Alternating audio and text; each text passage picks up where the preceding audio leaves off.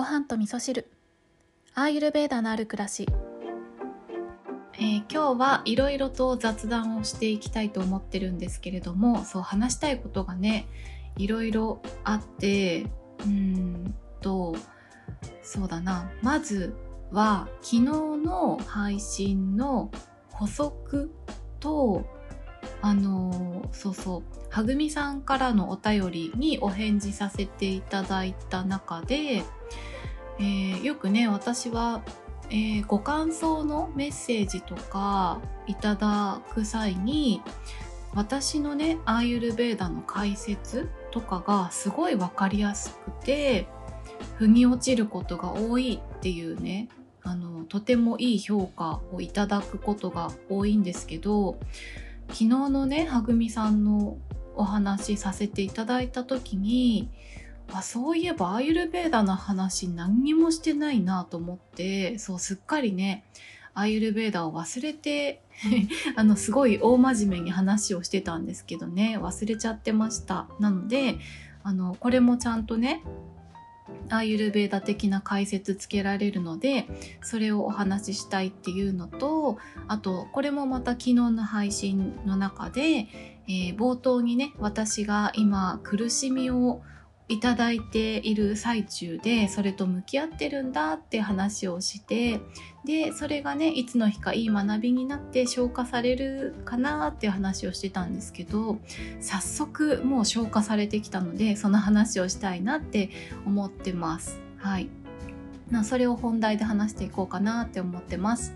で今日はあの満月だったんですよね今収録してるのが9月29日の夜10時過ぎなんですけど、えー、まあ、天体のリアルなところで言うと、えー、東京の場合は夕方の6時56分までが完全な満月だったんですね。なので、まあ、7時以降ぐらいからだんだんこうお月様がね欠けてきているっていうそんなタイミングなんですよね。で、えー、満月と体調とね、え、心と体のお話を昨日ねこうた先生がこうたの漢方レディオの方でねお話をされてましたよねあのリスナーさんがね共通してるのでみんな聞いてるかなって思うんですけど私もそれを聞いていてでそれを聞いたからじゃないんですけど昨日はねすっごくもうね満月のエネルギーを体感しまくってたんですよね。もうむくむし頭ぼーっとするしもうとにかく吐き気がしてすごい気持ち悪かったんですよ。だけどその6時56分の満月を過ぎて、えー、ちょっとずつねお月様が欠けてきたっていう今はもうすっかり良くなったんですよね。だからそのね、月と体調って本当に関係あるなってことをね感じてましたね。そう。でお月様はアーユルベーダ的に見るとどうかっていうと、えー、基本的にはお月様は女性性のエネルギーを持っているんですね。でこれはジョーティッシュでも共通してるんですけれども、えー、同社で言うとカパですね。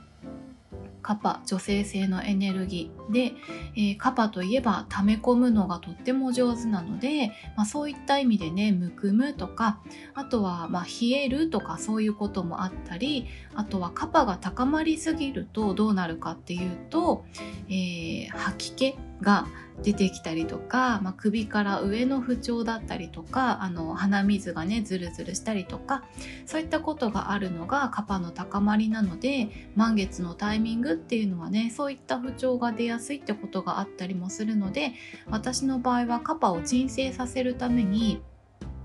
えー、とさっきねこの収録しようかなって思ったら iPhone の充電が10%とかになってたので充電しながらえー、冷凍しておいた栗ご飯を使ってそこにターメリックとコリアンダーとカルダモン入れて、えー、あとギーですね。ギーを入れてなんちゃってキッチャリーみたいなのを作って食べてたんですけどこのスパイスでいうところの特にカルダモンはあのカパを下げてくれるっていう効果があるのでそれを意識して使ってみました。はいそんな感じの夜を過ごしておりました。では本題に行こうかなと思います。あそうだ。その前にもう一つ。えっと昨日ですねジョーティッシュのセッションの募集を再開させていただいたんですけれどもえーと、その再開のお知らせを4時ぐらいに午後4時ぐらいにさせていただいてで今回は上限20名って決めて募集をさせていただいたんですけれどもあの本当にありがたいことに、えーと、7時前ぐらいにはもう人数に達したのでもう早々に募集を締め切らせていただきました。で今回の募集えー、今回応募いただいた方は、えーと、11月からセッション開始させていただいて、まあ、11月12月、まあ、1月にかかるかなっていう方もいらっしゃると思うんですけれども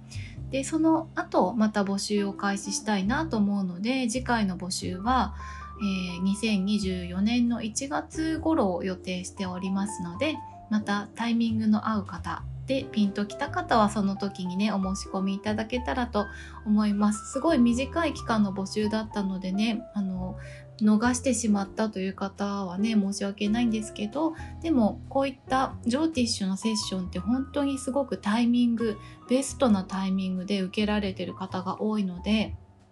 きっとね皆さんのちょうどいいタイミングでご縁があるんじゃないかなと思います。はい。ではですね、本題でお話ししたかったことお話ししたいんですけど、えっと、昨日の配信の中で私が今苦しみをね、体感中っていうことで、で昨日の配信まだ聞いてない方はそちらから聞いてもらいたいんですけどなんか私にね苦しみを与えてくる人がいるって思ってたんですよ。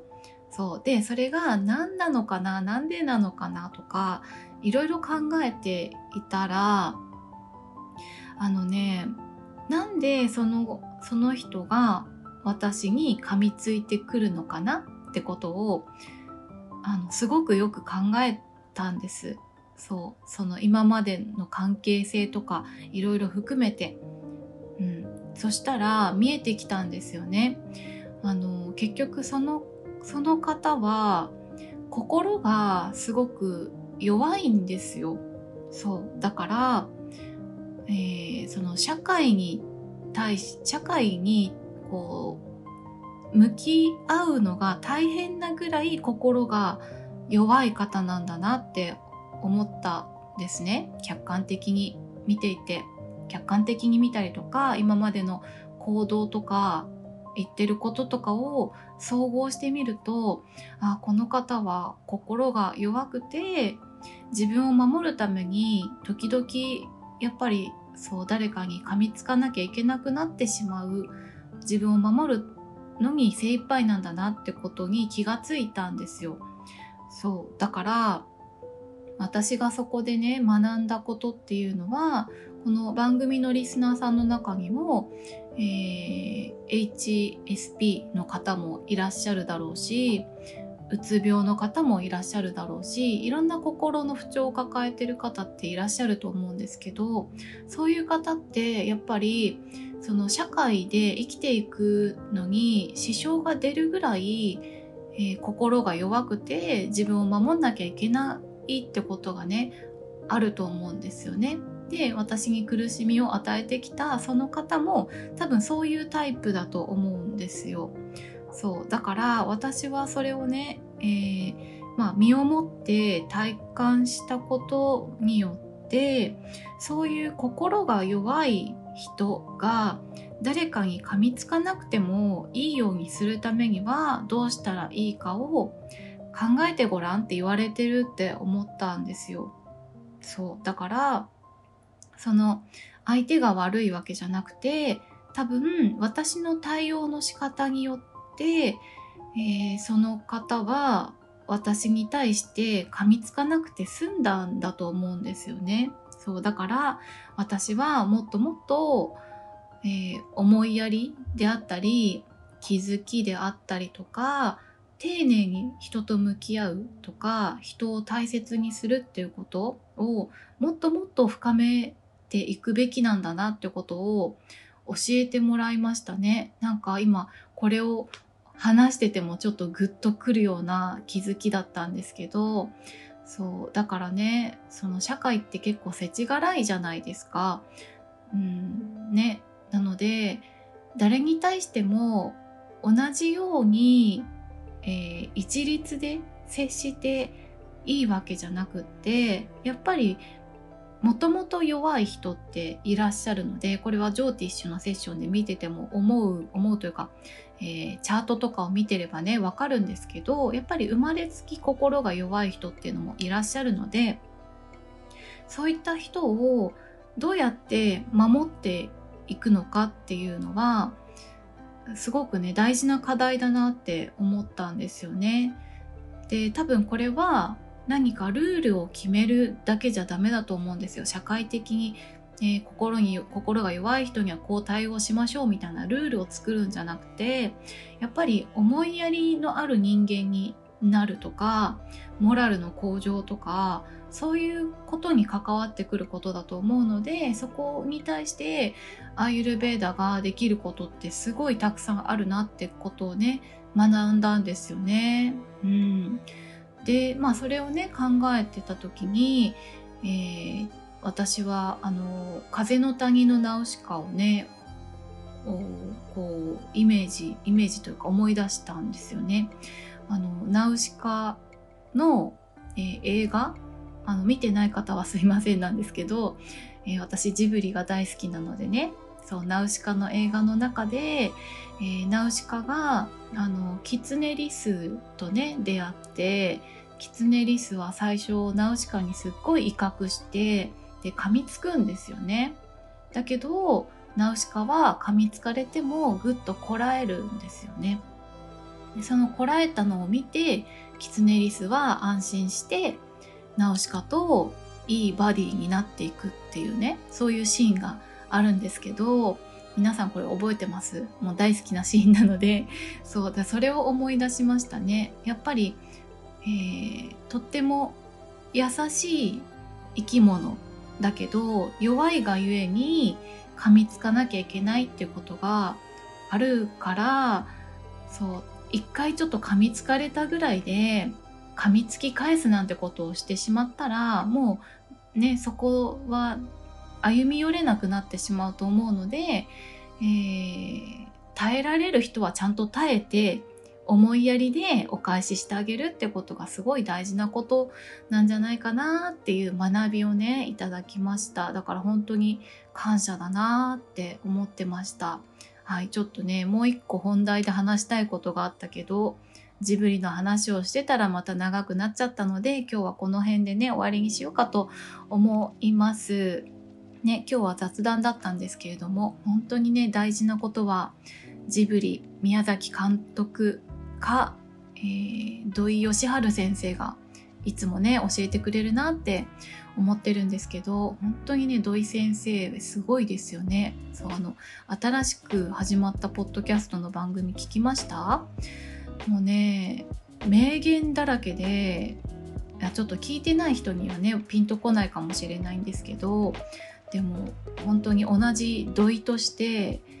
遠い親戚だったらちょっと嬉しいなみたいなちょっとはしたない思いがよぎったんですけど、うん、やめときますこういうのは。はいまあでもそれぐらいねなんか偉大な方だなって思って